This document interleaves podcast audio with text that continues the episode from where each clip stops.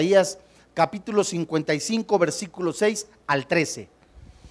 Amados hermanos en la fe, ¿qué sucede cuando en nuestra vida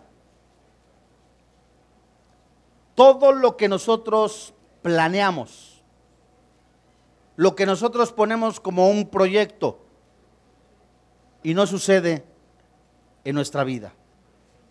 Es la Biblia en la que nos muestra que cuando atravesamos una prueba y esta prueba se prolonga y que la sentimos eterna, ¿qué sucede? Es la Biblia que también nos contesta en la misericordia de Dios. Cuando nosotros estamos en la calle, en nuestro trabajo, y que el Espíritu Santo nos lleva a predicar el verdadero Evangelio es urgente que nosotros mostremos la verdad del Evangelio a través de nuestra vida y si es posible también de manera verbal.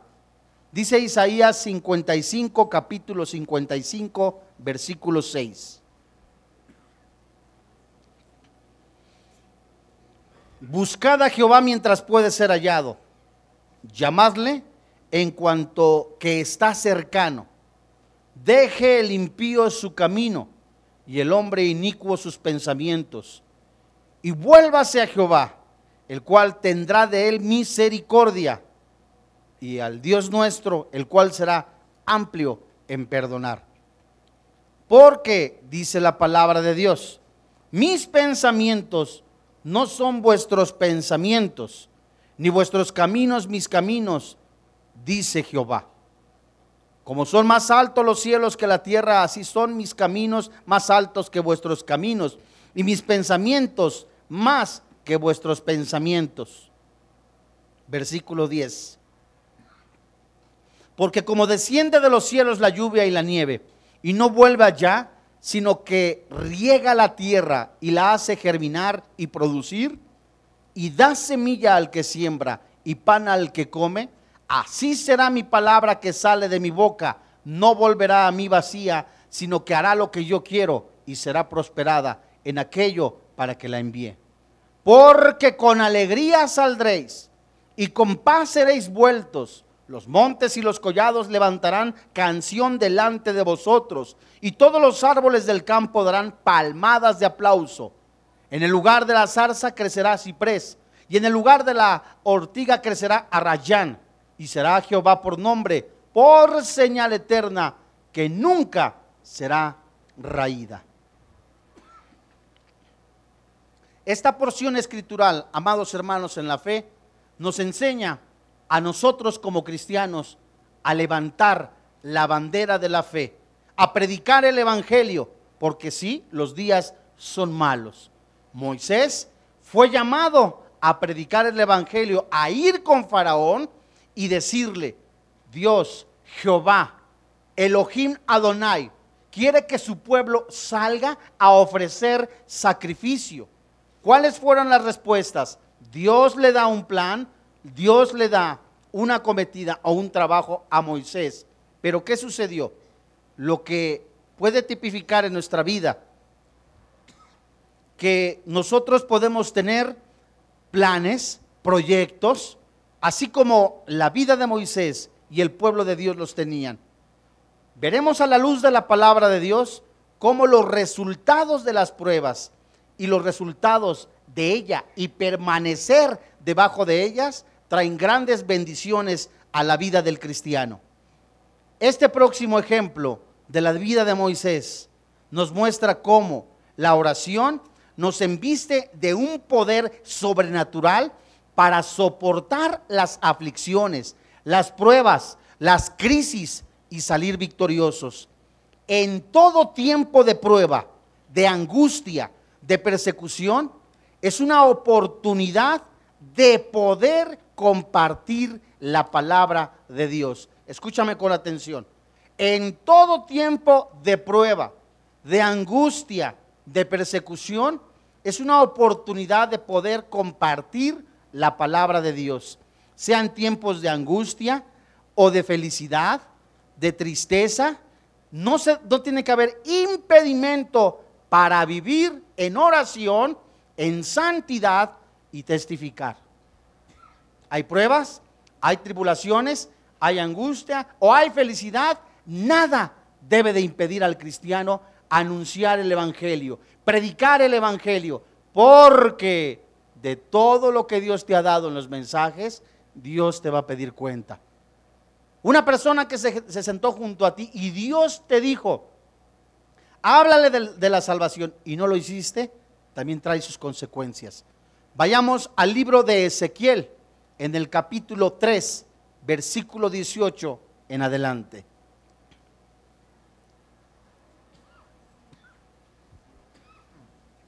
Y saben ustedes que Dios manda a Moisés a hablar con Faraón, a advertirle, vienen juicios, deja mi pueblo, vienen juicios, abandona tu pecado. Noé, pregonero del Evangelio, antes de que viniera el juicio sobre esta tierra, predicó 120 años, anunció el Evangelio, predicó el Evangelio, hizo campañas de, de evangelismo, son ejemplos. ¿Y qué sucedió con la gente? No quisieron entender. En la vida de Noé, en la vida del predicador, en la vida del evangelista, del cristiano, no va a ser demandada la sangre de esas personas a quien tú predicaste. Dice Ezequiel capítulo 3, versículo 18. La Biblia dice, cuando yo dijera al impío, de cierto morirás, y tú no le, ¿qué dice? Ni le hablares para que el impío sea percibido de su mal camino a fin de que viva. Es decir, se tiene que anunciar el Evangelio, tienes que usar la palabra de Dios, tienes que decirle al pecado que es pecado, la fornicación es fornicación, el adulterio es pecado. ¿Para qué? Para que la persona despierte, Dios mío, estoy en error, estoy en pecado, dice la Biblia. El impío morirá por su maldad, pero su sangre, ¿qué dice? Demandaré de tu mano. Pero si tú amonestares al impío y él no se convirtiere de su impiedad y de su mal camino, él morirá por su maldad. Pero ¿qué dice la Biblia? Ya le compartiste. Ya. Ahí está el plan de salvación, ahí está el disco, ahí está la conferencia, Ahí está el tratado evangelista. Oraste, no quiso. Bueno, dice el verso 20. Si el justo se apartare de la justicia, de su justicia, e hiciera maldad, y pusiera yo tropiezo delante de él, él morirá. Pero tú no le amonestaste, que dice la Biblia, en su pecado morirá, y sus justicias que había hecho no vendrán en memoria. Pero su sangre, ¿qué dice? Aquí hay una enorme responsabilidad a todos los cristianos, predicar el Evangelio. Estás en tu casa, la esposa te está hablando del Evangelio, ay, ya me cansé, está haciendo la voluntad de Dios. Estás en el trabajo, en la oficina, mira, en el momento oportuno, ¿verdad? No, no te vas a levantar en pleno trabajo, junta, a menos que el Señor eh, te lo diga, ¿verdad? No vas a interrumpir las actividades. Pero ahí vas a decir, amigo, mira, oiga usted, ¿por qué es diferente? Es la oportunidad de compartir el Evangelio. Verso 21.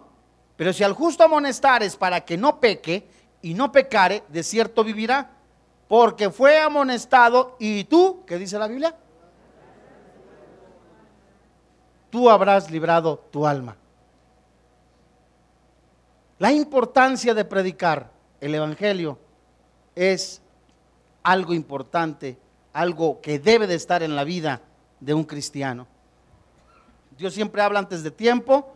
Moisés es llamado para dar un mensaje a Faraón y todas las cosas le parecieron, bueno, está bien, ¿qué voy a hacer? Mira, soy tartamudo, poniéndose obstáculos, eh, se fijó en su estatura, en su color de piel, ponía pretextos. El Espíritu Santo nos dice que cuando un cristiano se embiste, está en oración, en comunión con, el, con el, el, Señor Jesucristo, es embestido por el Espíritu Santo. De tal manera, amado hermano en la fe, se te puede parar, lo digo en serio, el presidente de la República, el gobernador, algún, una persona, le das el plan de salvación, el mensaje es el Espíritu Santo hablando a su espíritu. Y nosotros tenemos que aprovechar todo momento para poder predicar el Evangelio. ¿Verdad? En cualquier momento, Dios mío, esa mujer, mira, otra muchacha, la ve otra mujer, están en prostitución, que sea una mujer la que le predique. Un varón que está viendo a otra persona en adulterio, en fornicación. Mira, amigo, aquí está este tratado de salvación para que conozcan la luz del Evangelio. Faraón fue mandado a hablar, eh, Moisés fue hablado mandado a hablar con Faraón. Vayamos a Éxodo capítulo 5. Y antes de que caiga un juicio, Dios siempre habla antes de tiempo. Da la oportunidad a un genuino arrepentimiento. Fíjate, todos los juicios sobre Israel. Los profetas hablaron lo que Dios les decía. En tiempos de Noé, Dios les habló. En tiempos de Jeremías, Dios les habló. En tiempos de Nehemías, Dios les habló. Y en Éxodo 5, Moisés y su hermano Aarón están ante Faraón. Llevan el mensaje, pero vean ustedes la condición en la que nosotros no debemos de perder de vista que se encuentra el mundo al escuchar la palabra de Dios. La condición en la que se encuentra una persona en las características que menciona la Biblia sobre Faraón. Éxodo capítulo 5, versículo 1. Después Moisés y Aarón entraron a la presencia de Faraón y le dijeron, Jehová, el Dios de Israel dice así, deja ir a mi pueblo a celebrarme fiesta en el desierto. Y Faraón respondió, ¿quién es Jehová? Para que yo oiga su voz y deje ir a Israel. Yo no le conozco, yo no conozco a Jehová, ni tampoco dejaré ir a Israel. Fíjense ustedes, el carácter de Faraón era de una persona arrogante, orgullosa y de un corazón duro. La pregunta, ¿quién es Jehová? Eso denota orgullo. ¿Biblia? ¿Cuál Biblia? Puras cosas, pura teoría, como escuchemos entre, en la semana un, presentador que, estaba entrevistando a, un productor de cine de una película con mensajes cristianos. Eh, se llama la película Pink. Este, conferencia, este conferenciante, presentador, cuando le dicen de qué se eh, trataba la película, y este hombre, este productor cristiano, le dice, se trata de esto, abrió la Biblia a este varón de Dios, le leyó Romanos capítulo 1, versículo 18 en adelante, la condición en que se encuentra la humanidad en cuanto a, la inmoralidad, y la respuesta de este comentarista fue, Biblia, puras teorías, nada comprobado, pero literalmente se escamó el hombre, o sea, ¿por qué? Porque la Biblia confronta. La Biblia es la verdad absoluta. La luz verdadera, dice la Biblia. Juan capítulo 1 en adelante. Viene a los hombres, pero los hombres amaron más las tinieblas. Te encanta el pecado, te encanta la fornicación, te encanta el adulterio, te encanta robar, te encanta adulterar. Y viene el Espíritu Santo y te dice la consecuencia de tu pecado. La paga del pecado es la muerte tu carne empieza a alterarse. Biblia, ¿cuál Biblia? Jehová, es de tu religión. Lo que hizo Faraón. Moisés enfrentó a un hombre arrogante, orgulloso, que tampoco mostraba sensibilidad. Una dureza de corazón, denotando completamente que Dios no existía, ¿Cuál? No ha aparecido. Bueno, si Dios fuera bueno, pues no existirían enfermedades. Si Dios fuera bueno o existiera, bueno, pues también no tendríamos terremotos. Es un Dios caprichoso. si creyeras, si no existiera todo eso, la pregunta es, ¿creerías en Dios? Y la respuesta es no.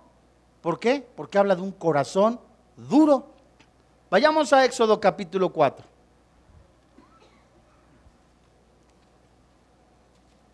Y Dios mostró a Moisés lo que sucedería en la entrevista con el faraón. Dios le dijo, ve y lleva este mensaje. Le dices a faraón, deja ir a mi pueblo.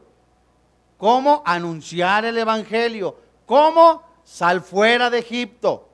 Y en Éxodo capítulo 4, versículo 18 al 21, Dios muestra en el libro de Éxodo, en tres capítulos, dos, dos, diferentes, menciona completamente la condición, el carácter, la forma, la manera gradual de cómo se va endureciendo, amargando una persona sin Cristo. Fíjate. Éxodo capítulo 4, versículo 18.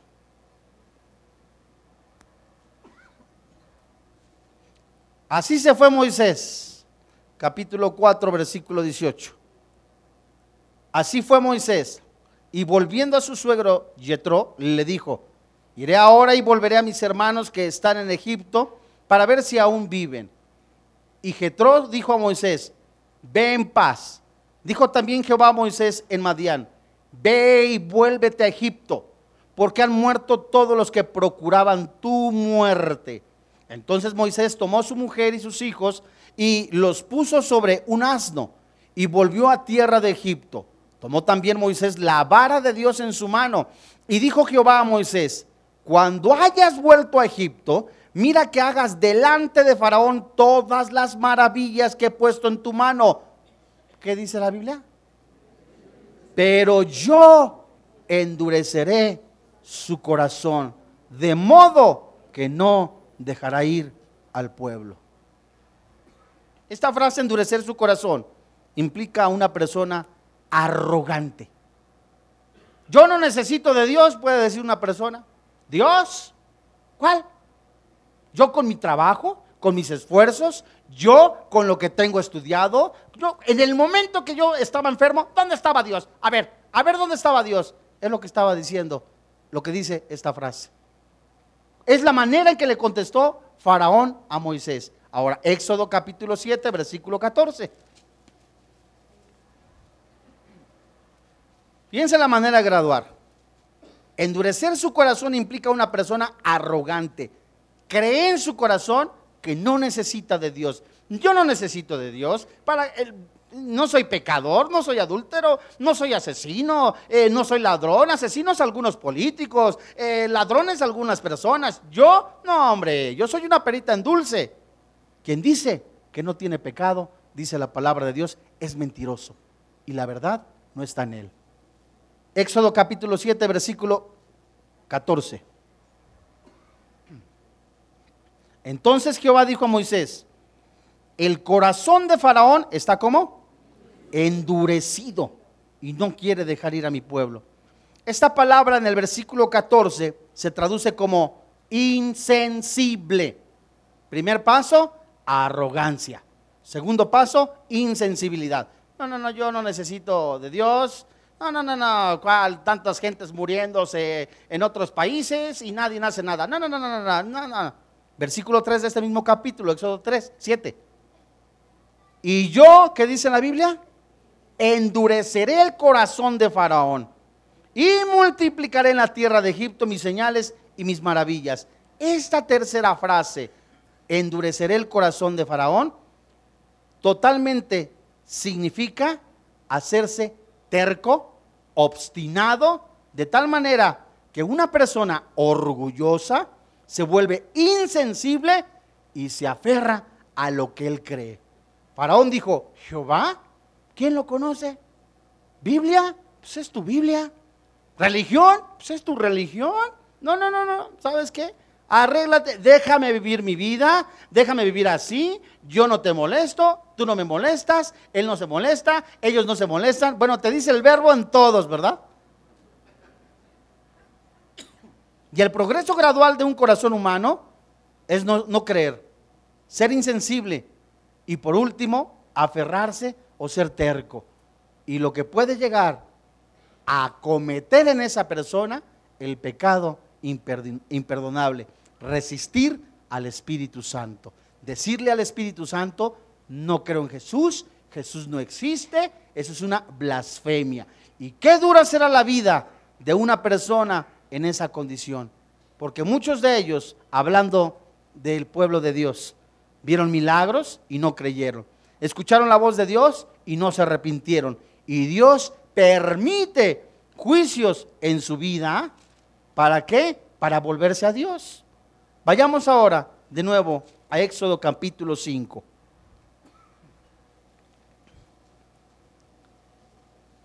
Moisés iba con el plan.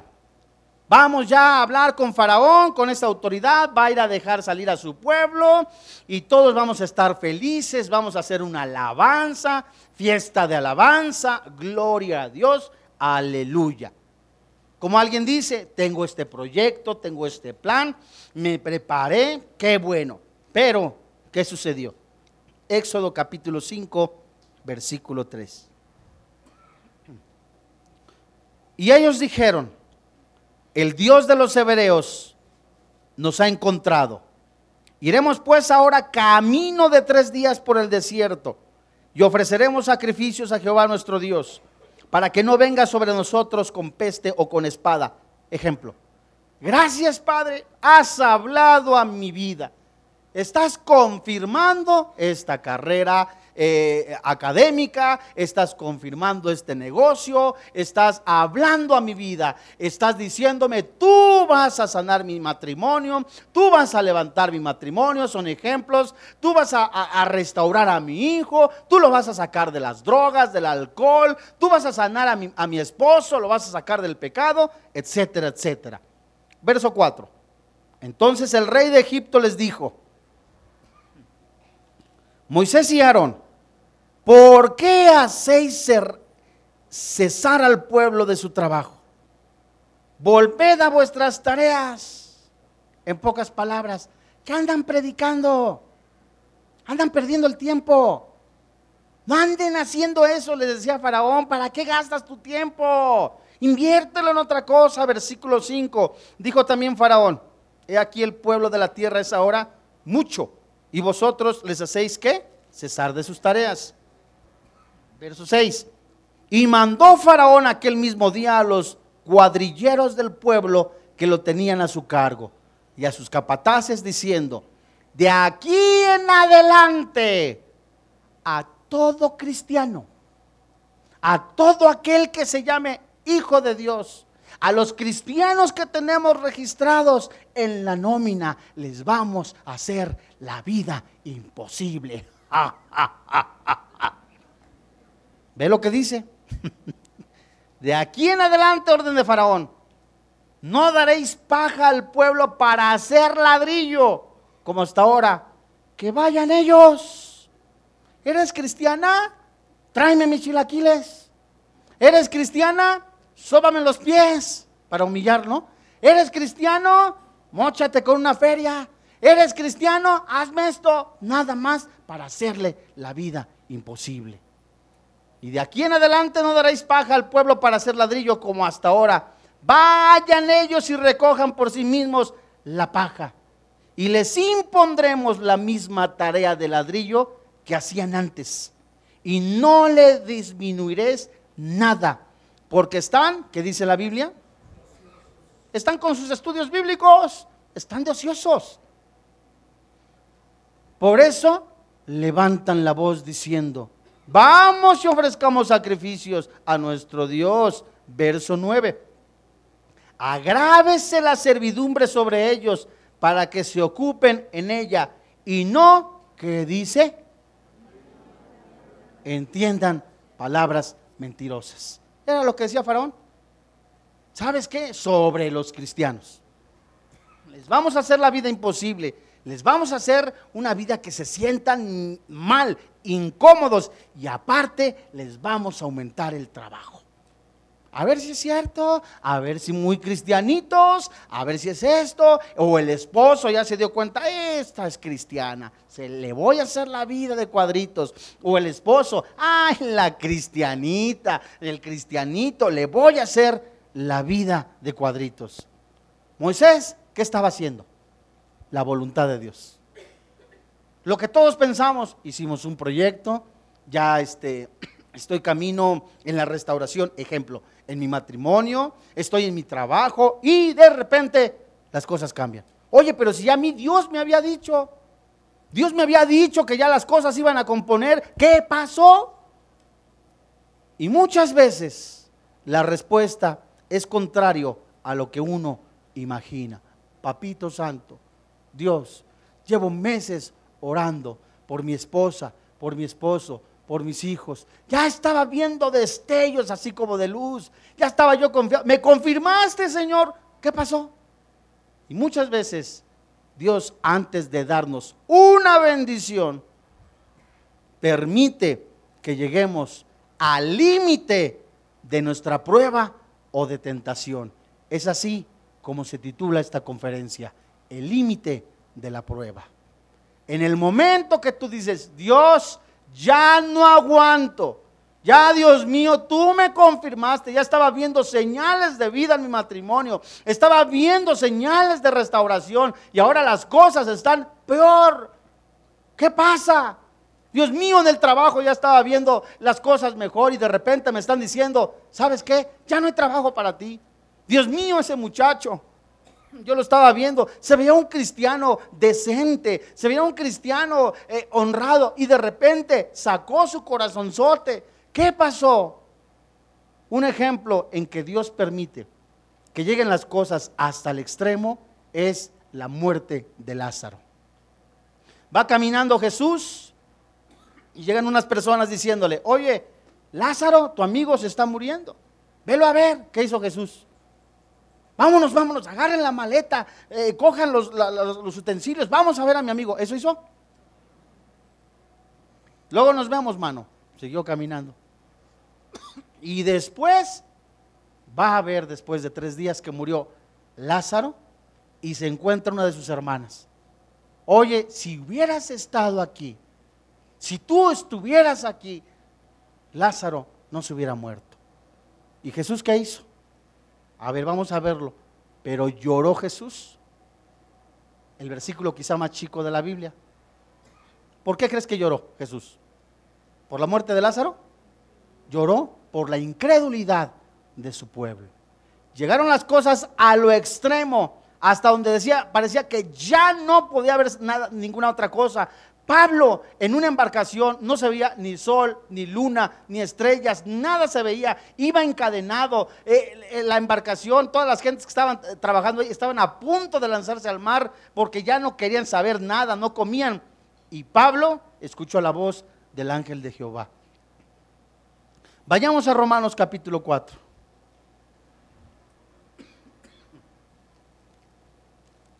Abraham recibió la noticia de ser padre.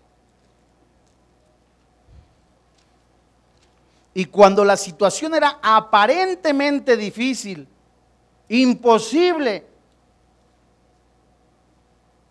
Dios se glorificó dándole a Isaac. Padre, ya no aguanto esta carga. Es un ejemplo.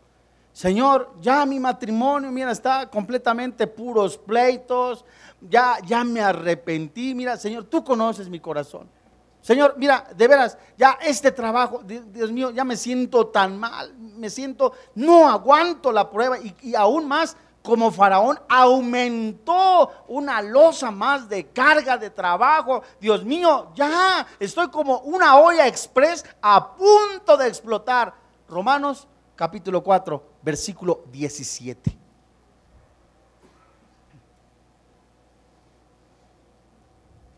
Como está escrito, te he puesto por padre de muchas gentes. Delante de Dios, ¿qué dice la Biblia? ¿A quién creyó? Fíjate qué, qué interesante. El cual da vida. ¿A quién? A los muertos y llama las cosas que no son como si fuesen. El milagro más grande en la vida de un ser humano es pasar de la muerte a la vida eterna, darle vida a un muerto. Y otro milagro que se puede ver aquí en Romanos capítulo 17 es que Dios llama las cosas, ¿cómo? Que no son como si fueran. Dios está diciendo a ese hijo que tienes, que está en las drogas, que está en el alcoholismo, que está en la pornografía, que está en la inmoralidad, a esa criatura yo la llamo hijo mío. A ese esposo que estás orando, que estás intercediendo, Dios mío, este varón, sigo orando por él, a ese hombre Dios lo va a restaurar porque la llama las cosas de una manera sobrenatural, te está diciendo, ya viene la recompensa, ya viene la recompensa, no desmayes. Un hijo convertido, una vida libre de adicciones, un esposo convertido, es y tal como se menciona en Romanos capítulo 4, versículo 17. Pero pregunta, regresemos a Éxodo, capítulo 5.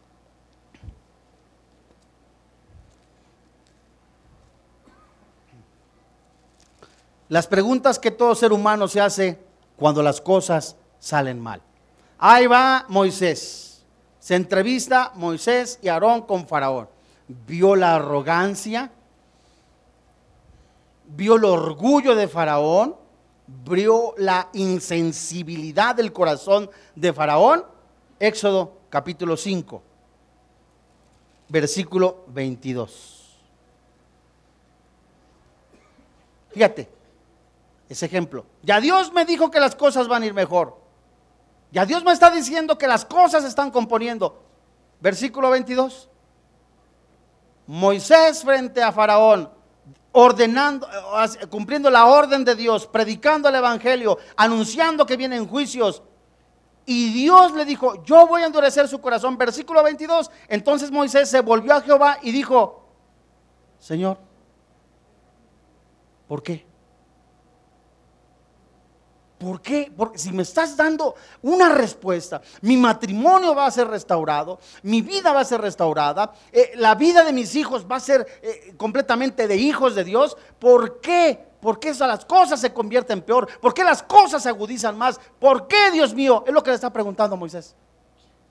¿Por qué afliges a este pueblo? Fue la orden de Faraón, ¿cierto? Faraón ordenó ahora más trabajo, más cargas, más presión, más burla, más, menosprecio. Y Moisés pregunta, ¿para qué me mandabas? Ahí dice, verso 22, ¿para qué me enviaste? ¿Para qué, Señor? Oro y las cosas pareciera que se convierten de una forma diferente. Empiezo a orar, Dios mío, afliges más a mi familia. El corazón de mi familiar está cada vez más peor. ¿Por qué? ¿Para qué me enviaste? Verso 23. Porque desde que yo vine a Faraón para hablarle en tu nombre, ha afligido a este pueblo y tú no has librado a tu pueblo. Este ejemplo de esperanza en medio de la aflicción también se encuentra en Job.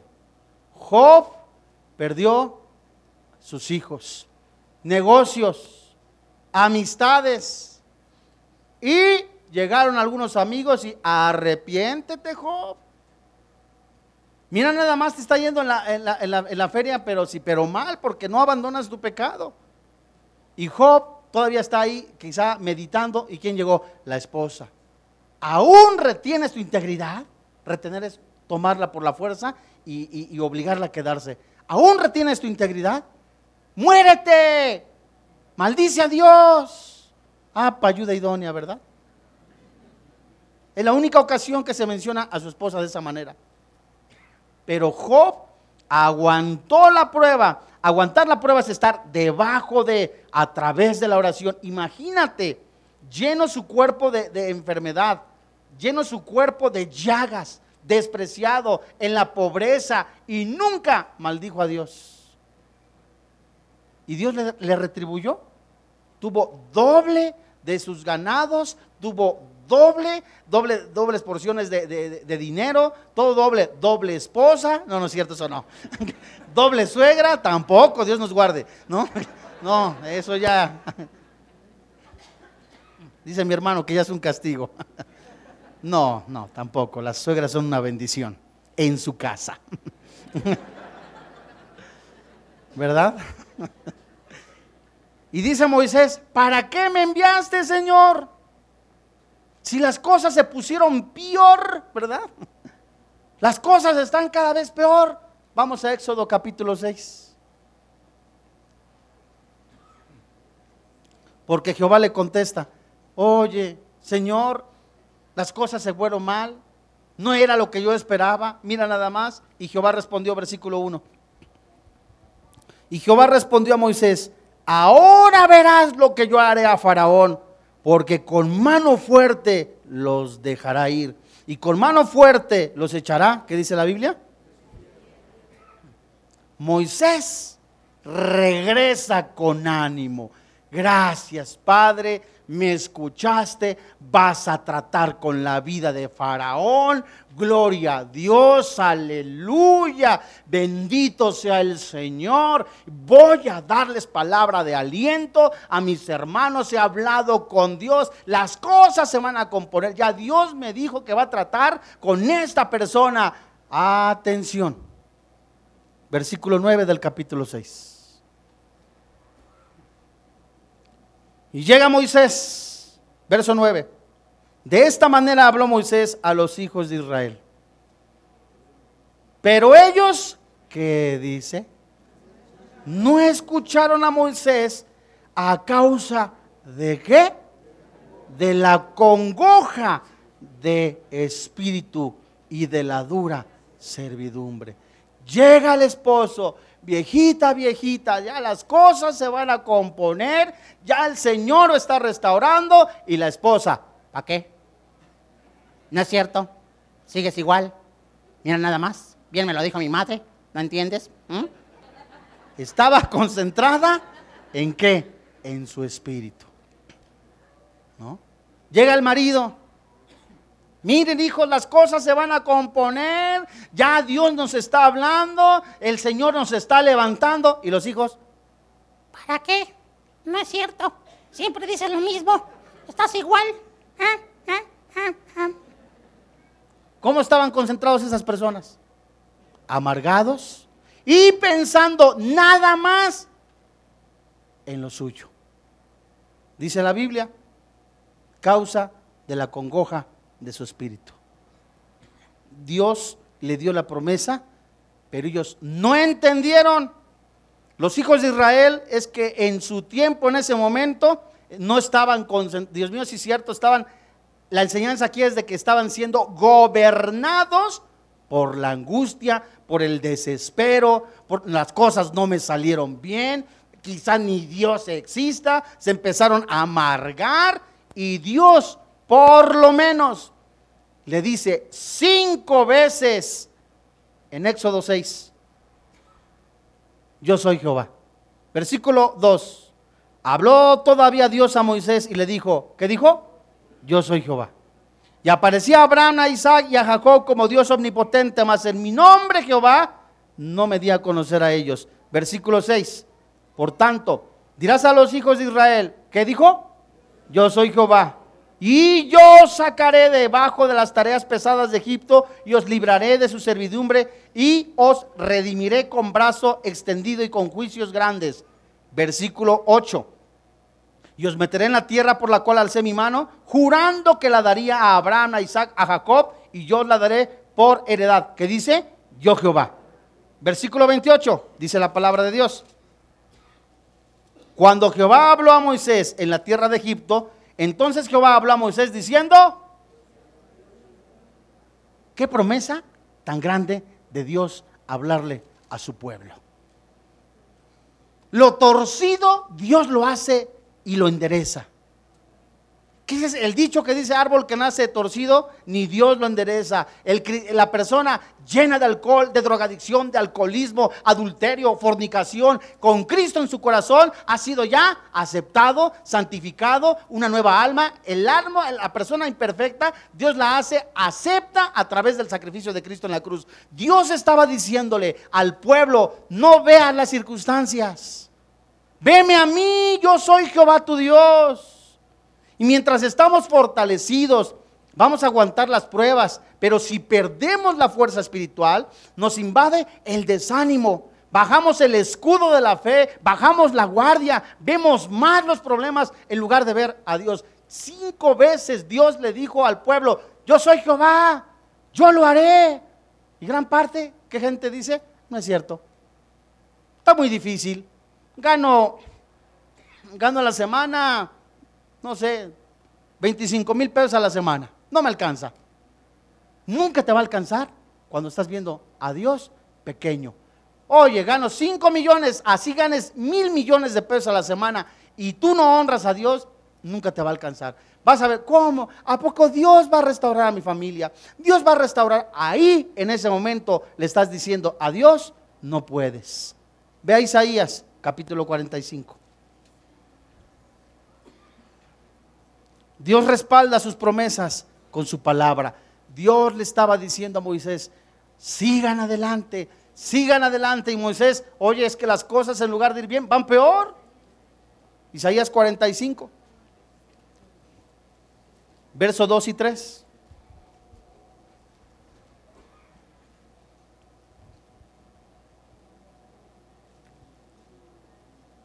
Dice la Biblia en el verso 2, ¿la tienes? Fíjate qué promesa de Dios al cristiano. Yo iré delante de ti. ¿Y qué dice? Y enderezaré los lugares torcidos. Quebrantaré puertas de bronce y cerrojos de hierro haré pedazos. Y daré los tesoros escondidos y los secretos muy guardados para que sepas que dice la Biblia, que yo soy Jehová, el Dios de Israel, que te pongo nombre. Dios mío, esta puerta nadie la puede abrir, Dios la va a abrir. La puerta que Dios abrió, nadie la puede cerrar. El hijo que tú ves perdido, Dios lo puede rescatar. La Biblia dice, todo lo puedo en Cristo que me fortalece. Capítulo 48, verso 17. Aquí todo suena bonito. 48, 17. Isaías 48, 17. Así ha dicho Jehová, redentor tuyo, el santo de Israel.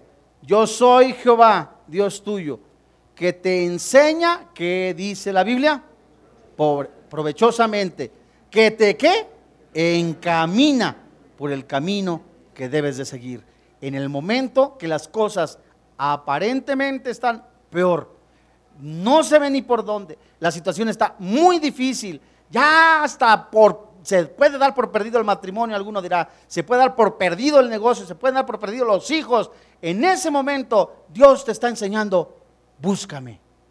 Búscame con todo tu corazón, búscame con todas tus fuerzas. ¿Dónde dice Isaías 50?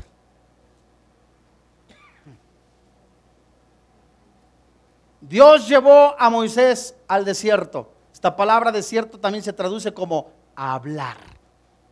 Ahí, en el tiempo, a solas, ahí, sin comodidades, sin que nadie estuviera con él, se le acabó la fama a Moisés, se le acabó la popularidad, los negocios se le fueron abajo, ya todo era perdido aparentemente, pero ahí en el desierto, 36 años, 40 años, Dios habló con Moisés, lo instruyó. Y el versículo 10 del capítulo 50 de Isaías lo confirma, dice la Biblia. ¿Quién hay entre vosotros que teme a Jehová y oye la voz de su siervo? El que anda en tinieblas y carece de luz, confíe en el nombre de Jehová. ¿Y qué dice la Biblia? Y apóyese en su Dios. El requisito para que salgas en victoria es la oración, la comunión con el Señor Jesucristo. ¿Cómo me dices que ore cuando tengo mucho tiempo orando? Aumenta la oración. ¿Cómo me dices que viva en santidad cuando las tentaciones están a la orden del día? Aumenta la oración para que te fortalezcas y vivas en santidad. Mis hijos llegaron ayer borrachos, alcoholizados, drogados. Dios mío, ¿qué hago? Aumenta la oración y la comunión con el Señor Jesucristo. Éxodo capítulo 6. Porque del versículo 6 al 9, la promesa de un cristiano obediente, sensible a la voz de Dios, el cristiano que persevera, el cristiano que sí es cierto, en algún momento las, las, dudas lo pueden asaltar, pero persevera en la oración y le cree a Dios, versículo 6. Por tanto dirás a los hijos de Israel, yo soy Jehová, ¿qué dice? Yo sacaré debajo de las tierras pesadas de Egipto. ¿Qué más dice? Yo los libraré, yo los redimiré, versículo 7 yo os tomaré, ¿verdad? Versículo 8, yo os meteré en tierra por la cual alcé mi mano jurando que la daría a Abraham, a Isaac, a, Jacob y, y los daré por heredar. Fíjate, las frases que se encuentran del versículo 6 al 9 es, yo los sacaré, yo los libraré, yo los redimiré, yo los meteré a la tierra prometida y yo les daré esta tierra prometida. Yo, Jehová de los ejércitos. Gracias por su ánimo. ¿Mm? Palabra de Dios. Pero igual, el pueblo, ah, pues sí. Cuando nosotros nos conectamos en oración y en comunión con el Señor Jesucristo, escúchame con atención, y somos en medio de la angustia, alguno dirá, ya quisiera que tú estuvieras en mis zapatos. Ya quisiera que tú padecieras esto. Es muy fácil decirlo, es muy fácil hacerlo, es muy fácil de esto. Cada uno, hermano, en la fe peleará sus batallas. Y cuando entendemos lo que Dios quiere hacer en nuestras vidas, Dios va adelante. Ve Isaías capítulo 43.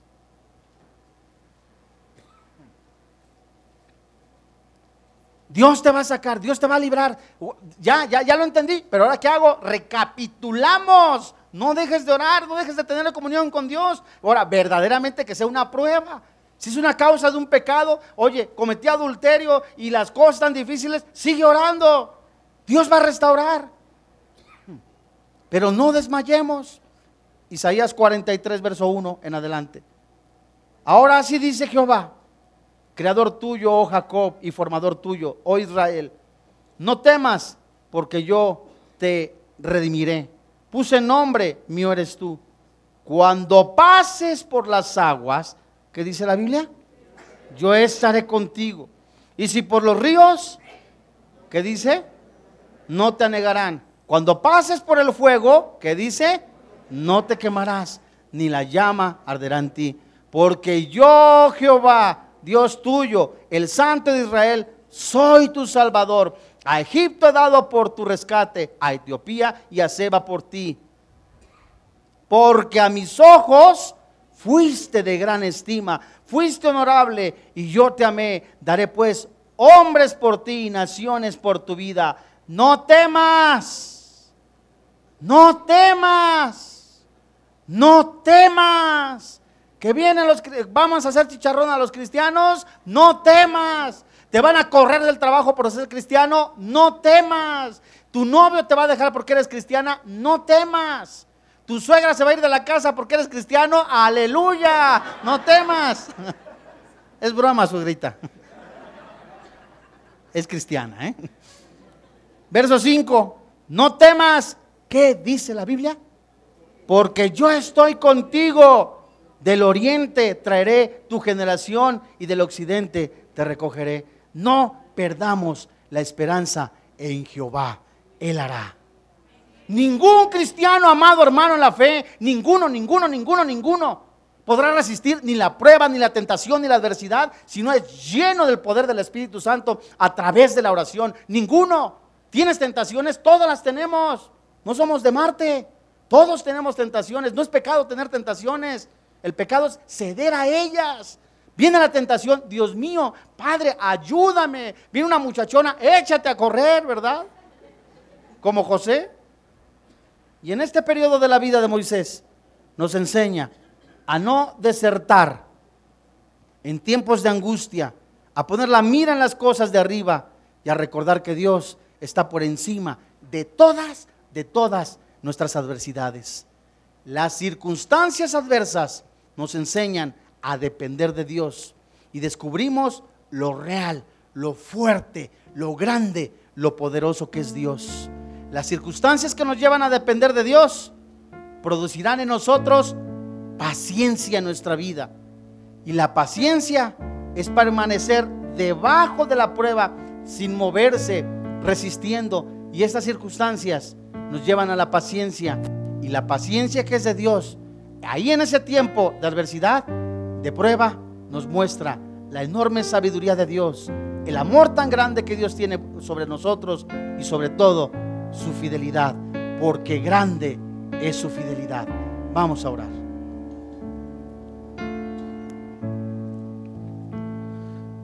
Padre, en el nombre de Jesús, te alabamos y te bendecimos. Hoy en esta tarde, muchos de los que están aquí presentes o escuchando esta predicación de tu palabra están atravesando en un desierto. Están al límite de la prueba. Dios mío, alguno dirá, ya no aguanto. Ya no aguanto esta crisis financiera. Ya no aguanto la persecución en la casa por ser cristiano. Dios mío, ya no aguanto en el trabajo las burlas por ser cristiano. Hoy Dios quiero derramar mi aflicción, ponerla en tus manos. Hoy Dios necesito de ti. Mi espíritu, guiado por tu Espíritu Santo, reconoce que sin ti nada podemos hacer. Yo soy el camino, la verdad y la vida, dice el Señor Jesucristo. Yo soy el alfa y la omega, dice el Señor Jesús. Yo soy el maná que desciende del cielo. Yo soy el camino y la verdad y la vida, dice el Señor Jesucristo. Yo soy el buen pastor y el buen pastor da su vida por las ovejas. Hoy en esta tarde, no solamente queremos reconocerte como Dios, como nuestro Señor, como el dador de la vida eterna, sino aún más, el Dios que nos da, el único Dios vivo que nos da esa paz sobrenatural. Hoy queremos ponerte en tus manos nuestras aflicciones, nuestras necesidades, estamos atravesando en este desierto, en mi desierto, en tu desierto, hoy Señor, queremos estar delante de ti honrándote, alabándote en el nombre de Jesús.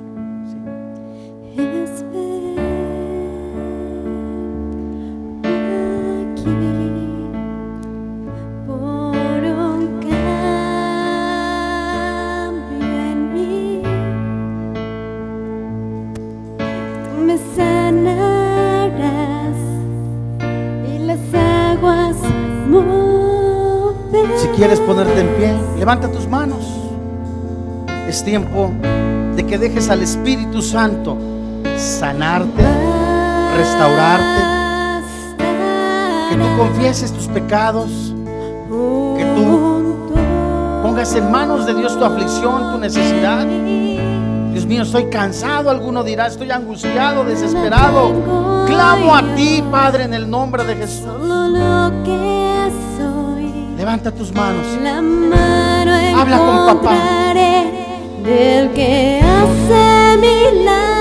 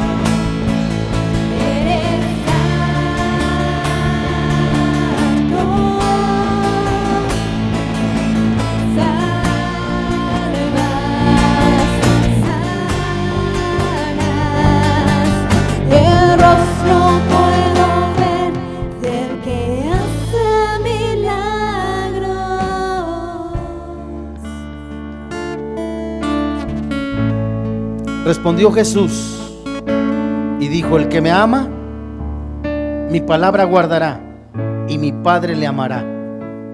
Y vendremos a Él y le haremos morada con Él. El que no me ama no guarda mis palabras y la palabra que habéis oído no es mía, sino del Padre que me envió. Os he dicho estas cosas estando con vosotros, mas el consolador, el Espíritu Santo, a quien el Padre ha enviado en mi nombre, Él os enseñará todas estas cosas. Él les recordará todo lo que yo os he dicho. La paz os dejo, mi paz os doy. Yo no la doy como el mundo la da.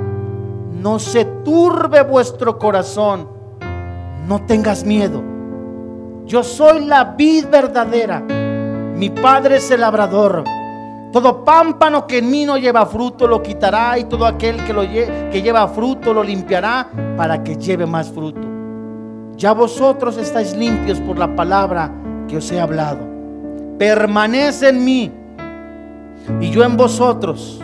Como el pámpano no puede llevar fruto por sí mismo si no permanece en la vid, así tampoco vosotros si no permanecéis en mí. Yo soy la vid, vosotros los pámpanos. El que permanece en mí, yo en él, este lleva mucho fruto, porque separados de mí nada podéis hacer. El que en mí no permanece será echado fuera como pámpano.